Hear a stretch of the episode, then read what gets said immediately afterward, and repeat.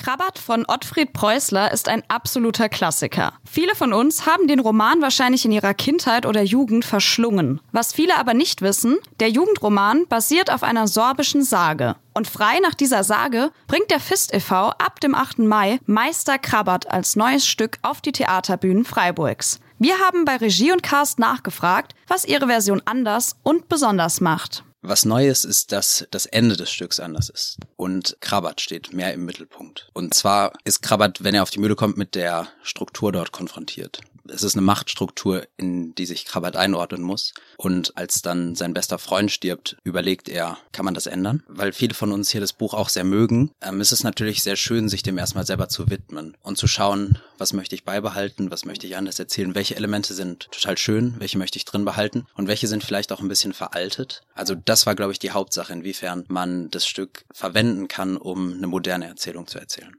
Teil von dieser Modernisierung der Geschichte ist auch, dass die Gesellinnen in dieser Version von einem gemischten statt einem rein männlichen Cast gespielt werden. So ist zum Beispiel die Hauptfigur Krabat in dieser Version eine Frau. Also am Anfang war es für uns Gender Blind Casting da wir in unserem Probenprozess die Möglichkeit hatten, noch Sachen in den Text zu schreiben und das weiter zu unterfüttern, hat die Rollenauswahl nachher noch einmal den Text beeinflusst. Bei Krabat spezifisch mussten wir uns damit konfrontieren, dass wir als zwei Männer sehr männliche Machtfantasien haben und die für Frauen einfach häufig anders aussieht und die manche Machtfantasien und manche Bilder nicht funktionieren werden. Und da muss man sich andere Motive aussuchen, die herausarbeiten und Bilder anders produzieren, als wenn sie durch Männer gespielt sind. Auch Rebecca, die die Mühlgesellin Krabat verkörpert, hält diese Änderung für bedeutend.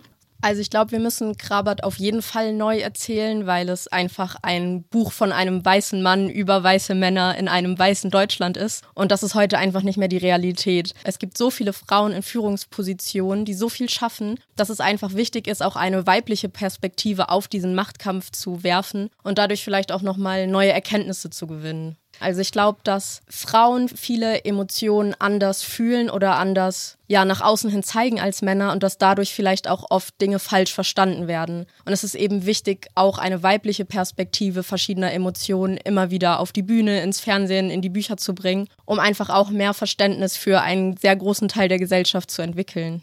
Wir dürfen also gespannt sein auf eine modernere und inklusivere Version der Geschichte rund um die Schwarze Mühle am Koselbruch. Und das Ganze soll nach zwei Jahren Pandemie auch endlich wieder vor Live-Publikum möglich sein. Wer also mal wieder Lust auf Theater live und vor Ort hat, findet Infos und Tickets auf uni.theater. Für die Unentschlossenen unter euch, spontan beschreiben würden Cast und Crew ihr Stück Meister Krabbert mit den folgenden Worten. Macht. Herausfordernd. Spannung. Emotional. Hm, Gesellschaft. Freundschaft. Nachdenklich.